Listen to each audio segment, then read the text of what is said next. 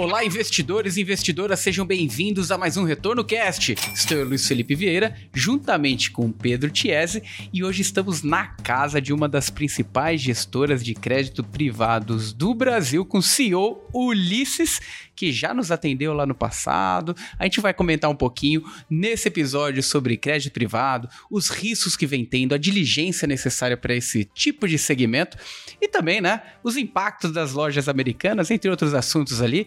Antes de mais nada, Ulisses, muito obrigado por abrir sua casa aí pra gente. E eu queria que você falasse um pouquinho pro nosso público quem é Ulisses, quem é o Esparta. Bom, primeiro de tudo, um prazer estar aqui de novo com vocês. É, a gente já tem uma parceria aí bastante, bastante tempo, né? Acho que mais uma conversa aqui, espero que seja bem produtiva. Só para contextualizar rápido aqui para o pessoal que não conhece a Sparta, né? A Sparta é uma gestora é, independente focada em crédito privado, em renda fixa. A gente tem hoje em torno de 8 bi e meio é, de reais sob gestão. Né? A gente tem vários tipos de fundos, então a gente tem é, fundos abertos, a gente tem fundos para investidor qualificado, tem fundo de previdência, tem estratégias que são indexadas ao CDI, estratégias que são indexadas à inflação, e tem também uma parte que tem se destacado bastante, que é de, é, de infraestrutura, né? então a gente tem o FIINFRA listado, né? o Juro 11, né? em breve a gente vai ter mais novidades, inclusive por aí, né? tipo, a gente pode comentar, e é, temos também os fundos de debênture incentivadas, né? E esses fundos todos de infraestrutura acabam tendo uma vantagem que é a isenção de imposto de renda. Então, tem, os investidores gostam bastante. Eu particularmente acho bom. Também invisto né, nesses fundos. Então é isso aí. Muito bom. E Ulisses, é... eu já queria começar com um tema né, que vem chacoalhando o mercado. Logicamente, sempre que há aumento de taxa de juros, né, a gente volta a ter um olhar um pouco mais sensível para a renda fixa, mas nos últimos tempos não foi nem isso que abalou o mercado. A questão das lojas americanas pegou um monte de gente desprevenido e a gente acabou vendo um monte de estrutura que se diziam fundos seguros de liquidez, tendo algumas posições ali que eventualmente machucaram os investidores. É, e aqui eu gostaria de saber Aonde, onde que tá o, as dificuldades é, em trazer esse nível de diligência, essa informação para o investidor? Muitas vezes ele está confortável num fundo de liquidez ali, é, mas não tem a sensibilidade do que tem ali dentro. É, é como, como que as gestoras fazem isso aí na prática? Como que vocês fazem isso para ter essa diligência, para não correr esses riscos exagerados aí? Ótimo. É, então vamos lá, né? Claro, para a gente ter um retorno maior que o CDI, né, que é o que os nossos fundos buscam, os fundos de crédito de maneira geral buscam, né, eles têm que tomar algum tipo de risco. Né? Então você tem é, os riscos mais conhecidos são aqueles que chacoalham a cota, né? então a gente vê ações, vê os fundos multimercado de maneira geral, normalmente tem esses riscos mais chacoalham a cota, e os fundos de crédito, normalmente eles não têm tanta volatilidade assim na cota, mas nem por isso não é, não significa que eles não têm risco. Né? Eles têm um tipo diferente de risco, que é esse risco de crédito, e aí a forma de lidar com esse risco também é um pouco diferente, né? Então, é, quando você está numa ação, por exemplo, né, você é um acionista da empresa, pode multiplicar por. Tem aquela história da convexidade, né? Pode multiplicar um monte, pode ter uma perda lá, eventualmente pode cair o preço num, é, limitado, né? Então é o que a gente bate bastante na questão da convexidade. Mas assim, dentro de uma estrutura de capital da empresa, o acionista ele é o último a receber. Então, primeiro a empresa ela vai, ela paga todos os seus credores, daí se sobrar dinheiro, aí esse dinheiro é do acionista. A empresa bem tocada, bem, bem estruturada, provavelmente ela paga todo mundo direitinho, sobra dinheiro para o acionista, paga dividendo, aquela alegria. Né? Mas quando a gente está falando de um fundo que investe em dívida, né? aí é aquela história, você tem a dívida ela tem preferência, né? Antes, recebe dinheiro antes dos acionistas, né? Então o risco da dívida de maneira geral ele é menor. Né? E aí a gente tem que avaliar a empresa, né? E para isso que a gente tem, por exemplo, uma estrutura aqui de tem 10 analistas aqui na, na Sparta, né, na parte de crédito, para entender se a empresa tem um nível de governança adequado, se ela tem números adequados, se ela tem se aquele título que a gente tem está comprando, se ele tem uma garantia ou se não precisa de uma garantia, se ele tem limitadores né, nas regras que criaram aquele título, enfim, que são os tais dos covenants. É, enfim, tem todas essas características que a gente tem que olhar e a gente tem que construir o portfólio de uma maneira que também mitigue os riscos. Né? Então é muito importante a questão da diversificação. Né? A, gente, a gente costuma dizer que no crédito privado quando uma empresa é, começa a passar por problemas, né? Normalmente isso daí leva algum tempo, assim, é não, não é tão comum os casos em que, assim, do dia para noite a empresa tem um baita problemão. É, normalmente começa a ter uma deterioração, a ação vai caindo, né? O crédito, a gente vai ficando mais preocupado, então, então dá tempo de você eventualmente tomar alguma atitude, eventualmente tem, já está mais ressabiado com o modelo de negócio da empresa. Mas é diferente de quando tem um caso mais dramático, né? Que nem foi o caso da Americanas, né? Que vem à luz uma fraude, uma, é, um, assim, uma notícia de um rombo, né? Que não foi assim, só pela deterioração do negócio da empresa. De repente é um negócio ali que, pô, o auditor não pegou, tinha, é, tinha o controle, não tinha, os executivos sabiam, não sabiam. É uma situação bem mais delicada, né? É, então, assim, essa. E por isso que a gente lembra bastante assim. O que, que o, o gestor tem que estar tá prestando atenção, né? Ele, justamente, se ele tiver uma carteira diversificada, provavelmente vai ter uma um tamanho de posição adequado, mesmo para um emissor que supostamente é bom, né? Então, só para dar um exemplo aqui com os nossos fundos, né? Pega, normalmente a gente não tem posições maiores que 5%, é, esse é o nosso limite máximo, né, para qualquer emissor. E às vezes a gente pega um, um banco grande, sei lá, um Bradesco, Itaú, né, bancos que são super seguros e tal. Você vai ver a posição que tem nesse banco, 2%, alguma coisa assim, né? Então, é, quando você tem uma empresa grande, né? Então, uma própria Americanas, né? A gente não não, não tinha uma expectativa de que a empresa que pudesse dar um problema, assim, então, sempre tem suas dificuldades ali no mercado, assim, por varejista, né, uhum. né, tal, num, num, momento um pouquinho mais difícil e tal, mas não que fosse ter um problema de governança nem nada do gênero. E ainda assim a gente tinha um e poucos por cento, né, na, nos fundos mais arrojados chegava perto de 2% de posição. De, deixa eu só, antes de você perguntar, Tiese, que é, que é um assunto, um tema interessante, né? Quando a gente entra para uma empresa desse porte, uma fraude rolando, começam algumas teorias da conspiração, né? É, uma empresa como PwC ali auditando. É, o, o que isso pode chacoalhar o mercado a ponto de outras empresas também passarem por processos similares ou algo, ou algo totalmente fora do padrão? Porque imagino, é, numa análise de balanço, é, a análise de crédito, ela não pega uma fraude como essa. Teria que ter um processo muito mais dentro da empresa, interno, né? Olha, pra... Assim, a gente ainda, assim, a empresa ainda precisa trazer mais informações sobre esse caso, né? Por enquanto, as, limita... as informações ainda são muito limitadas, o que se sabe é que tem lá um rombo, né? E não se sabe exatamente como, né? As informações que a própria empresa e o SEO fornecendo de que provavelmente é algo que rola há bastante tempo, né, e que veio se acumulando e que daí chegou nesse tamanho de, de rombo, né, e a gente mesmo, assim, quando a gente olha, né, os números da empresa, a gente acompanha, assim, não é que tem uma inconsistência de um trimestre para o outro e abrir esse rombo do nada, né, na verdade, isso provavelmente, né, a gente entende que provavelmente vem acontecendo há bastante tempo, de forma que não está claro que em um trimestre só foi lá e abriu, assim, tinha uma coisa estranha.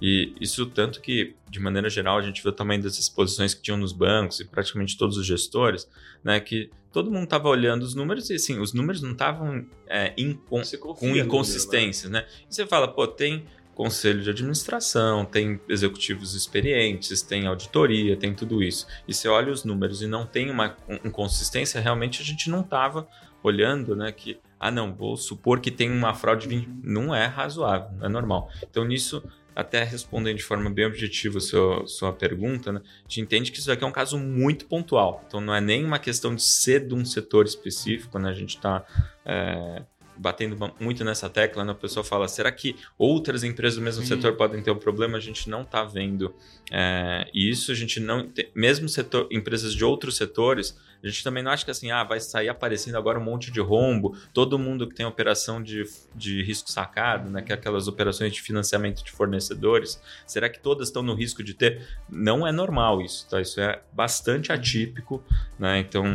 Inclusive a CVM tem uma resolução justamente sobre isso, né? Para né? diretrizes né? da CVM de como divulgar, e acho que boa parte das empresas que têm um uso mais intensivo desses mecanismos de financiamento, elas no dia seguinte repente vieram a público falar, ó, a gente tá, a gente divulga de fato é, esses números, tá é, em linha com as diretrizes da CVM, né? Então acho que tem toda essa preocupação do lado das empresas E a gente mesmo, obviamente, no, assim que acontece isso, a gente, a gente mesmo esmiuça também as nossas análises de todas as empresas que potencialmente podem ter esse, algum tipo de indício, né? E assim, a gente está confortável com as empresas que a gente tem nas carteiras, né? Que não falei, isso daqui não é algo generalizado, não é que é uma má prática que todo mundo faz. Não, isso daqui a gente está falando especificamente de um caso em que existiu uma inconsistência, né? Pelas informações que a gente tem hoje, que é difícil a gente dissociar da palavra fraude, porque assim, as informações são muito limitadas e é uma coisa muito atípica, num tamanho muito grande,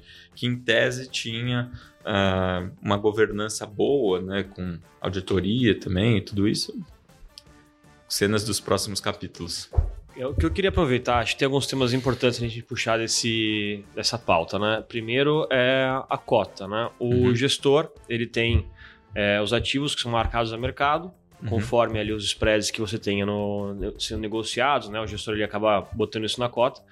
Só que a gente teve um caso atípico na, em Americanas, também teve o restock, acho que uns dois anos atrás também, que uhum. também entrou em recuperação judicial, você também teve ali um risco de crédito que é, o administrador ele, ele decidiu pelo haircut, né, de remarcar para baixo o valor de face do ativo, é, e isso impacta a cota.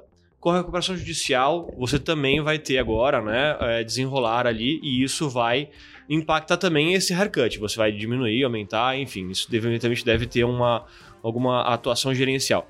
Explica como é que é a atuação do administrador em muitos casos, como é que a Ambima também ela, ela, ela chega a dar uma, dar uma, uma orientação, uma diretriz ali para os gestores. Como é que isso é tratado é, entre o gestor e o administrador porque isso no fim do dia vai para o cotista, né? Sim. Então acho que é até legal os, os, os ouvintes aqui que estão que têm posição nos fundos de crédito, têm posição nos fundos de Esparta, é, como é que como é que ele pode esperar é, e como é que foi também, né? Essa questão dos tá. haircuts, como é que foi essa dinâmica ali com o administrador? Tá. Boa. Logo que surgiu o assunto, né? Isso foi numa quarta-feira à noite, né? E, e na quinta-feira de manhã já tinha aquela. É, teve as informações a mais da empresa, né? Divulgou vídeo, etc. É, e na quinta-feira o mercado ele já mudou bastante para negociação de americanas especificamente, né? Então, se não tinha mais, se antes negociava, vamos usar um preço hipotético aqui, né? Se antes negociava a 100 reais é, uma determinada debênture, ainda não tinha ninguém querendo negociar mais que 50. Né, no dia seguinte. E aí, se você tem um preço menor de negociação, o que, que os administradores já nas, nas cotas de quinta-feira, né, do dia 12 de janeiro, o que, que os administradores já fizeram? Eles consideraram que, ó, você tinha 100 de debêntures aqui da Americanas, isso daqui virou só 50. E isso por que, que todos os administradores fizeram isso? Né? A própria Ambima, né, que é a Associação das Empresas do Mercado de Capitais e Financeiro, é, e a, quem divulga a referência de preços para os títulos privados, né, para os ativos de crédito privado, ela já colocou, ó, a gente sugere que marque já 50%, né, ou seja, o que era 100 antes passe a 50 agora. Por quê? Porque existe já uma dúvida sobre assim o quanto de fato vai se recuperar desse título, né? Potencialmente pode ter um problema. E por que, que é importante ter uma marcação rápida na cota. Né? Acho que a pergunta que incomoda todos os investidores é: pô, mas aí o fundo foi lá e caiu, já perdeu, é isso? Né? O ponto é o seguinte: já marca num valor menor, né? Porque se alguém sair do fundo, não sai assim, pô, considerando que aquela, aquele ativo ainda vale 100, né? Se o cara for sair do fundo, ele vai sair já pensando, já, já considerando que a cota está descontada. E aí ele está transformando aquela perda em algo permanente. Para quem continua, não muda nada, né? Assim, a cota está menor e a gente aí tem todo o trabalho do gestor que a gente pode até explorar um pouco aqui, mas o que, que vai ser feito depois para recuperar esses recursos ou quanto vai valer. Né? Então, o que aconteceu ali no primeiro dia que marcou a 50 e depois remarcou mais para baixo e atualmente os gestores estão mar... os administradores estão marcando em torno de 10% só. Então, assim, você tinha um ativo que valia 100 reais, hoje está sendo considerado por 10 só na cota. Então já teve todo o impacto negativo. Então, quanto que o, quanto que o investidor tem para perder a mais do que já está nas cotas Residual. hoje? Muito pouco. Né? E o que, que acontece com o investidor que sair agora? Aí é como se ele estivesse saindo, né, vendendo e transformando essa perda em algo permanente, considerando que ele perdeu 90% daquela parcela que tinha em Americanas. E se o investidor continua, né, que daí eu acho que entra uma, começa a entrar uma parte de expectativa. Né? Como gestores, por exemplo, a gente acha que a recuperação que a gente vai ter é muito maior do que o valor atual. Né? Talvez não seja exatamente 100, né? a gente vai brigar para isso e tal, mas talvez não seja 100, mas assim, 10 é um valor que a gente acha muito baixo. Só que se eu precisar vender debentures da Americanas hoje, provavelmente vão me pagar 10. Né? Então é o preço que está sendo negociado hoje é a 10. Né? Não tem muita negociação, mas seja os bonds lá fora, seja as debentures aqui, está negociando a 10% né, do valor de face. Então se eu precisar vender esses títulos, eu consigo vender a 10 eu poderia até comprar mais, né? Que também é outra estratégia que a gente não está fazendo, né? A gente tá dobrar tá a aposta, né? Dobrar a aposta também não é a estratégia que a gente está seguindo aqui, né? A gente acha que tem bastante incerteza, mas a 10 eu consigo é, consigo justificar que tem uma marcação a mercado de fato, ou seja, se está negociando o mercado a 10 e está considerando por 10 na cota do fundo, então está marcado no preço certo, não tem um problema aqui. Particularmente, a gente acha que o valor de recuperação dessas debêntures é muito maior, né? e aí é o trabalho que o gestor vai fazer né? e que tem uma expectativa de que isso aconteça ao longo do tempo. Né? Então, para o investidor que continua no fundo, provavelmente ele vai ter, né, pelo menos a nossa expectativa, é, que vai ter uma recuperação bem significativa. Então, provavelmente, olhando para frente, o retorno pode ser maior a partir de agora, inclusive, porque tem parte da volta desse resultado. Ainda nessa questão de recuperação, né? Ela entrou em RJ, né? A empresa. Como é, o que esperar? O que, que é de fato isso? O que isso significa, é, eventualmente, tá para a empresa e para os cotistas? Tá bom. Eu vou, assim, vou tentar não entrar na parte do juridiquês aqui, de falar de uma maneira mais resumida, mas o que, é RJ? Né? Uma RJ é uma reestruturação ordenada. Né? Então, basicamente, a empresa, uma vez que ela tem o pedido de RJ feito e aceito, né, ela tem uma proteção judicial, então ninguém pode cobrar dívidas dela. Né? E aí todas as dívidas que estavam em aberto, inclusive todas as debêntures, todos os créditos com bancos, etc., todo mundo tem que sentar e negociar com a empresa né, um, um, um plano único, né, que se chama plano de recuperação judicial, que vai ter exatamente a mesma condição para os bancos, para os debenturistas, para os para todos os credores, né? divide ali em classes e cada um, a, a, principal classe é praticamente toda a dívida da empresa, então vai ter uma condição única para renegociar com todos os credores da empresa e vai dar um prazo adequado para pagar. Se não tivesse isso, o que, que acontecia? Né? Foi o que aconteceu, a gente assistiu aí na mídia, né? nessa uma semana que teve depois do pedido de operação de, de, do, do anúncio da, do rombo ali, é, teve toda uma cobertura da mídia que o banco tal foi lá e bloqueou um bilhão, o banco tal bloqueou dois, e daí entrou com um pedido na justiça tal. Então vira um processo desorganizado. Né, que cada banco está tentando colocar a mão no dinheiro mais rápido, fazer suas compensações e tal. Isso não, e isso acabou inclusive asfixiando a empresa. Né? Então a empresa anunciou que tinha um caixa lá de 8 bilhões e de repente, uma semana depois, ela anunciou: só sobrou 200 milhões aqui porque os bancos ou cortaram acesso, ou não sei o quê, ou fizeram bloqueios né, preventivos. Então, é um processo desordenado. Né? Quando vem a recuperação judicial, faz o quê? Passa uma régua, né? todo mundo senta para conversar, um juiz supervisionando isso não é o juiz que decide como vão ser as condições finais, né? É, tem uma negociação entre os assessores da empresa e os assessores dos credores ou os próprios credores diretamente e vai chegar numa condição e aí se estiver seguindo todos os ritos da lei, aí o juiz vai homologar isso. Né? Então ele vai validar isso e daí vai reestruturar a dívida de uma forma adequada. Então provavelmente, sei lá, vamos vou chutar aqui um desenho, né? De repente vai ter, ó, a dívida vai. Agora todo mundo tem uma. como se fosse uma debenture com prazo, sei lá, de 5 anos, com uma taxa de tanto. Então, assim, tá todo mundo no mesmo barco agora.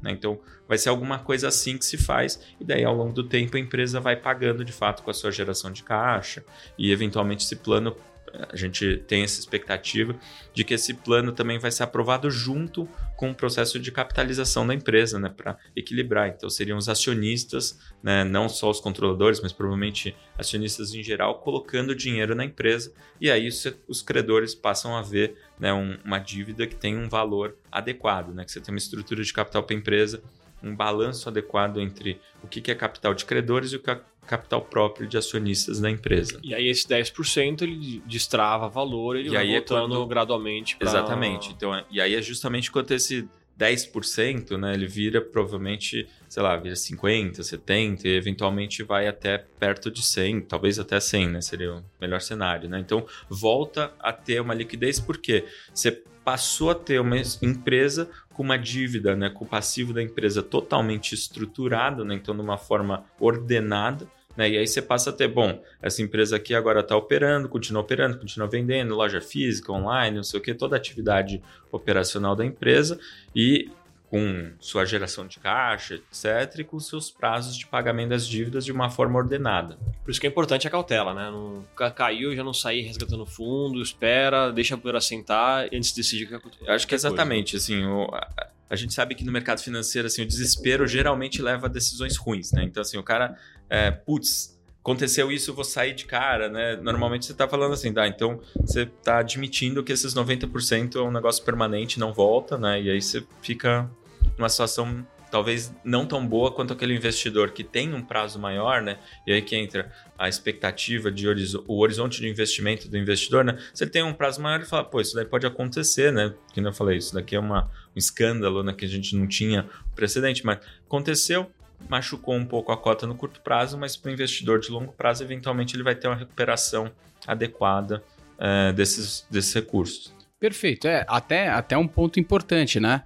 É, o ativo, o fundo que você está alocado, é importante entender qual é o tipo de diligência que esse gestor está tendo, né? O tipo de comunicação, porque é, por mais que ele possa recuperar, muitas vezes ele fica é, é, oculto nesse momento é o pior caminho ali, né? O investidor ele fica, fica receoso, fica ansioso, o que, que vai acontecer. Então, elucidar é, nesse momento as informações e no momento mais, mais seguro ali também revisitar, né? Quem que é o gestor que cuida desse portfólio aí de, de renda fixa, né? O que está sendo feito, né? Então a gente, a gente tem, a gente optou desde o momento em que a gente tomou teve conhecimento nessas informações né, na quarta noite, a gente está é, mantendo todos os nossos é, parceiros informados, né? assim, muita gente procurou a gente naturalmente, a gente tem uma base de investidores gigantesca, a gente procurou dar toda essa transparência sobre o quanto a gente tinha de posição, o que, que acontece na cota, é, até algumas, com algumas pessoas a gente chegou a dar exemplos, né? o que, que pode acontecer, ó, vamos supor que acontece cenário ruim, cenário bom, o que, que pode acontecer, né? Acho que é importante o gestor, né, como, sem, é, como profissional e que está mais próximo do, da fonte de informações, trazer o máximo de informações para quem de fato está é, tá investido no fundo. Né? Então a gente tem se preocupado em, em, dar essa transparência toda e ao mesmo tempo a nossa equipe de gestão, né? então isso mais do lado da parte de comunicação com os investidores, do lado da equipe de gestão a gente está ali na, é, em cima né, das diligências que a gente precisa fazer, né, das ações que a gente precisa tomar para é, resguardar os nossos direitos, buscar recuperar o máximo possível desses valores. Né? Então até uma das coisas que está sendo feito, e daí eu coloco assim, os gestores de maneira geral, né, eles estão bastante. Está todo mundo em contato, né? É, porque afinal. Grupo no WhatsApp, gestores de é, né, nem só assim, é, falo, é, mais, é mais que isso mesmo, né? Mas tem, tem grupo, tem, mas é, assim, tem, tá tendo bastante discussão entre os gestores, né? Para saber para que ações a gente tomar de uma forma coordenada, né, até porque a gente consegue juntar um volume muito expressivo de recursos, né? De, é, de credores que representam um montante muito grande, né? Então a gente já tem discussões com advogados, né, com é, assessor financeiro, né, como que ele vai representar todos os gestores dentro do pro processo de recuperação judicial. Nessa discussão com a empresa, né, que assim, no primeiro momento a empresa priorizou muito a conversa com os bancos credores, porque é quem estava tentando asfixiar uhum. ela do ponto de vista de caixa. Mas, assim, os demais credores, eles estão exatamente nas mesmas condições de negociação e precisa ter um, uma negociação que atenda a todos os interesses, né? Então, por isso que tem que ter os assessores financeiros, assessores jurídicos para resguardar todos os direitos, e isso sem é, prejuízo de eventuais medidas adicionais que os, os gestores venham a tomar, por exemplo, os debenturistas venham a tomar é, em relação à empresa, controladores, etc. Que isso tudo ainda está em aberto, está sendo estudado, né? a gente está discutindo o que pode ser feito, o que não pode ser feito, mas a gente está estudando quais que são as opções viáveis é, para, obviamente, recuperar o máximo possível de recursos e assim, mitigar todos os eventuais prejuízos que a gente tenha sofrido aí, né? por essa marcação, tá? então para recuperar tudo. Então nesse ponto acho que é importante é, ter essa noção de que assim, o trabalho com o investimento em crédito, né, quando tem um cenário mais de estresse, ainda tem toda a parte de diligência que o gestor né, vai representar de fato os interesses. Então, o investidor do fundo ele não precisa se preocupar em, pô, vou entrar com um processo, não sei o que, nada disso. Né? O, investidor, o, o gestor do fundo é a pessoa responsável que está representando é, toda a comunhão dos recursos ali, está é, pensando e avaliando quais são as alternativas adequadas, quanto, quanto que tem de upside, do downside de cada uma das alternativas, quanto custa, quanto não custa, o que, que vai recuperar, o que, que não vai, qual que é a melhor estratégia, uhum. estratégia, né? Então acho que tem todo esse aspecto. E, e, Ulisses, dado o tamanho, a magnitude do negócio, né? É, e com as informações que temos até agora, né? É, é possível que isso abale um pouco o sistema financeiro? Em qual sentido, né? É, a gente viu algumas posições de bancos ali que, que tinham posições relevantes é, e, e, confrontando isso com o patrimônio líquido do banco pode ter uma, um percentual significativo. O que isso é, é pode trazer de desconforto para o sistema financeiro é, brasileiro Olha, ou, ou, não? É, essa questão, eu acho que assim, o em relação aos bancos, eles tinham posições relevantes de fato, né? Muitos bancos com posições bastante significativas né? nesse emissor, porque, como eu tinha comentado, né? ninguém espera que vai ter um escândalo dessa proporção né? numa empresa como essa, que sim, supostamente tinha uma boa governança, bons executivos, etc. Então, é, acho que esse é o primeiro ponto, né? O segundo ponto é que, assim, os bancos em si, né, eles, eles têm posições que são adequadas, vão ter o processo de recuperação ali dos recursos, etc. A gente não espera que tenha impacto, assim, material para o sistema financeiro. Né? Acho que isso também era uma preocupação do Banco Central. A gente sabe que o Banco Central no primeiro dia já estava super em cima desse caso, medindo quanto que os bancos tinham à disposição, quanto que não tinha. Tá? Então, assim, não me parece que é um motivo de preocupação sistêmica. E mesmo em relação a bancos, com nenhum banco específico, acho que cria um risco de insolvência nem nada do gênero. A gente não tem visto isso. Tá? Então, esse é o primeiro ponto que eu queria deixar claro. Claro que podem ter algumas repercussões assim, no mercado de, de, de crédito privado, né? de, é, de debentures, por exemplo. Então, assim, se a gente viu né, e tem acompanhado isso, que assim, tem alguns investidores se assustaram né, logo de cara, e eu quero pedir resgate das minhas posições, né? principalmente dos fundos mais líquidos. Né? Alguns é, achando que eventualmente poderiam sair antes né, de ter a marcação a mercado tal. Né? Então a gente viu que teve esse movimento. Né? Eu acho que de fato não aconteceu, porque logo de cara já. Acho que a Ambima fez um excelente trabalho, os administradores também já marcou, então não teve aquele cara que, pô, eu vou ser o esperto, eu vou sair antes, né? Não, não teve margem para isso, tá?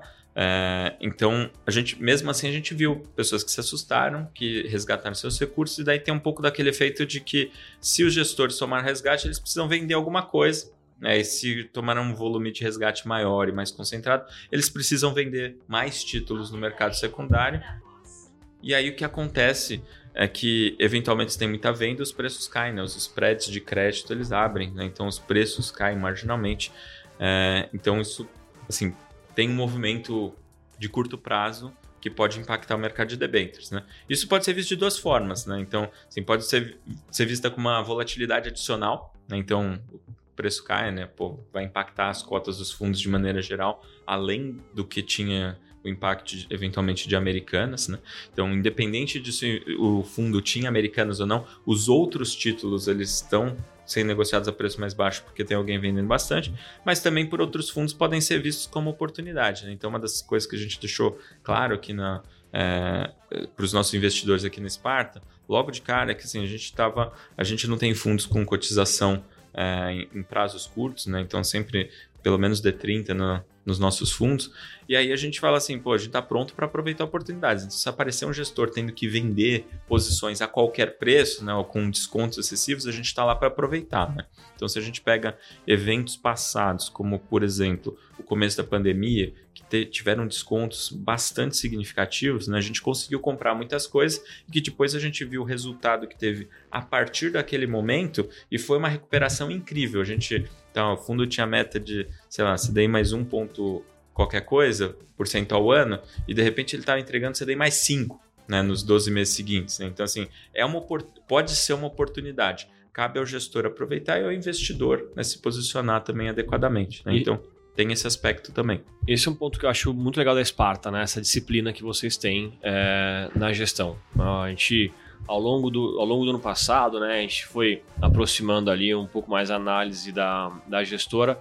E, e é legal uh, esse, esse, esse movimento que você comentou dos fundos mais líquidos, né, que acabaram que acabam sofrendo um pouco mais de resgate, o investidor quer sair antes de, de pegar, pegar a queda da cota, é, e isso pode aumentar o IDEX, né, que acaba sendo uma referência ali, isso é, tem um contágio nos demais fundos. Uma coisa que eu acho legal, e eu acho que é importante o investidor que investe nesses fundos de renda fixa, né, é ou renda fixa ou papel direto, né, ou fundo ou papel direto, deixar claro que é, é o, o sizing, né, o tamanho do fundo é muito importante. Então, Sim. saber a hora de fechar para você não alocar recurso em spreads muito baixos, né, um desconto muito baixo, é, também é muito é tão importante quanto saber o que comprar, né? Então, Perfeito. esse timing é muito importante. Né? É exatamente isso. É exatamente isso. Tem que saber uh, o quanto você tem de capacity, quanto você pode ter de corrida de liquidez. E aí, uma das coisas que a gente bate muito na tecla, por exemplo, é que assim, tem muito investidor que fala, pô, mas eu prefiro um fundo D0 do que um fundo com prazo D30. Aí eu costumo falar assim, pô, não é intuitivo, mas o D30 é melhor. Aí o investidor, por que é melhor se no outro eu posso sacar antes, né? E eu falo, é melhor porque assim, se tiver um movimento do, de outros investidores, né, não necessariamente o seu, mas de outros investidores, e fizer o gestor ter que vender a qualquer preço ativos, você vai se prejudicar. Já num fundo com um prazo de resgate maior, né, o gestor ele fica naquela posição de sniper, né? Ele fica na posição muito mais oportunista. Ele fala: se tiver resgate, ele tem 30 dias para achar o melhor momento para gerar liquidez e tal, né? Por outro lado, se ele vê uma desordem no mercado né, de curto prazo, ele pode ir lá e aproveitar e comprar mais posições, né? Então, o prazo de resgate ele acaba funcionando como uma proteção para os investidores, né? então, esse prazo de resgate de 30 dias, por exemplo, ou mais, é uma proteção para os investidores e uma, uma flexibilidade que o gestor tem para dar o melhor dele, para dar o potencial dele e falar assim: agora está na hora de vender, agora está na hora de comprar, né? e consegue trabalhar melhor né, isso. Acho que um ponto também, eu comentei assim dos resgates todos, mas aí tem um ponto interessante, né? Mesmo assim, a gente não tem visto, a gente viu que os preços caíram um pouquinho, mas não foi um negócio desesperado. Igual né? a pandemia, a gente, né? Igual a pandemia, né? Então a gente, a gente queria ter comprado mais coisa já. E não aconteceu porque não apareceu né, gente, né, gestores vendendo de forma desesperada os títulos, o que mostra que assim o, o, tamanho dos resgates que teve de maneira geral, e a gente também acompanha isso de outras formas, com os números dos fundos diariamente da CVM e até nas conversas aí com outros gestores, com distribuidores, etc., não tem sido um negócio que tem chamado a atenção. Né? Então, é, caiu um pouquinho os preços, sim, mas não é coisa que é, não foi suficiente, por exemplo, para a gente conseguir ir lá e comprar. A gente não tem, a gente tem lá oferta de compra na tentando comprar alguns títulos com desconto maior e não consegue, porque de fato os preços estão tá tendo negócios, mas em preços que são só um pouquinho abaixo do que estavam antes. Né? Então acho que tem também um pouco disso e que tem a ver na nossa leitura um pouco com o cenário, né? Afinal, é, muito do que os investidores perguntam é assim, pô, legal, vou tirar do fundo de crédito porque pô, é susto, né? Tem que tirar. Aí você fala, tá, você vai colocar onde? clique, clique. E aí vem aquela história, né? Pô, com taxa de juros tão alta, né? É, o investidor realmente está no momento em que, assim, tem todo um ruído político aí, macro, né, do cenário. Então, não é que tem um monte de gente falando vou tomar risco agora, né? Então as pessoas estão mais conservadoras. Você tem uma Selic quase 14, pagando um rendimento absurdo, com uma inflação relativamente controlada. Então, assim, a gente está falando de 6 pontos percentuais aí nos títulos públicos de retorno real. Então, assim, é, é um prêmio super é, atrativo para você estar tá na renda fixa de fato. Né? Então, esse é um dos motivos que a gente entende que não está acontecendo o mesmo movimento, por exemplo, que aconteceu lá no começo da pandemia, ou em 2019, que você tinha de fato taxa de juros muito baixa, 4%, 2% ao ano, né? e que é, de fato o pessoal falava, pô, renda fixa, você tinha que estar tá me pagando mais para me convencer, né? E agora não, agora você está com 14% quase de Selic, né? Com uma. Hoje tem até quem acha que o próximo movimento da Selic pode ser até para cima, né? Então tem, tem até gente que acha isso. É, então, um nível super atrativo e que, de certa forma, mesmo o impacto que eventualmente os fundos tenham sofrido agora de, sei lá, 1% negativo, qualquer coisa assim, no mês que vem ganhar 1% já resolveu e, assim, para o investidor, pelo menos para a maior parte dos investidores, falar, pô, já recuperei no mês seguinte, né? Para os gestores, a conta é um pouquinho diferente. Eles estão preocupados em não só recuperar esse 1% nominal, mas buscar que seria o equivalente ao CDI né, corrigindo as aplicações desde antes do problema. Então, assim, os gestores ainda vão fazer uma força a mais, né? Vão estão preocupados em recuperar de verdade até o custo de oportunidade, né? Mas pra, eu entendo que para a maior parte dos investidores, só essa recuperação no mês seguinte, né, já traz um alívio enorme, né? Então, e todo esse contexto macro favorece muito para que realmente não esteja acontecendo um volume de resgates tão grande assim, quanto a gente até chegou a se preocupar num primeiro momento. Agora eu queria, queria explorar é, é, um tema, concentrando aí um pouquinho mais nas estratégias de vocês, porque nós fomos o, a, a, uma das primeiras ali a divulgarem o Juro 11 aí de vocês, né? E o Juro 11 é um fundo diferente dos demais. É aquele fundo Isso. listado que não necessariamente o investidor vai querer tirar a cota para sair liquidar, ou seja, aquela cota ela acaba sendo permanente e negociada no secundário. E que vem trazendo uma, uma perspectiva muito interessante. E qual que está sendo a experiência de ter um fundo negociado em bolsa em relação a, a, a, ao, ao, histórico de vocês em ter um, um, fundo é, é, aberto a público, cotista? É, como você está vendo a diferença? Legal. A gente chegou nessa maturidade mesmo de ter um fundo listado com essa tranquilidade, Ulisses? A gente chegou nessa, chegou nessa, nesse ponto, sim.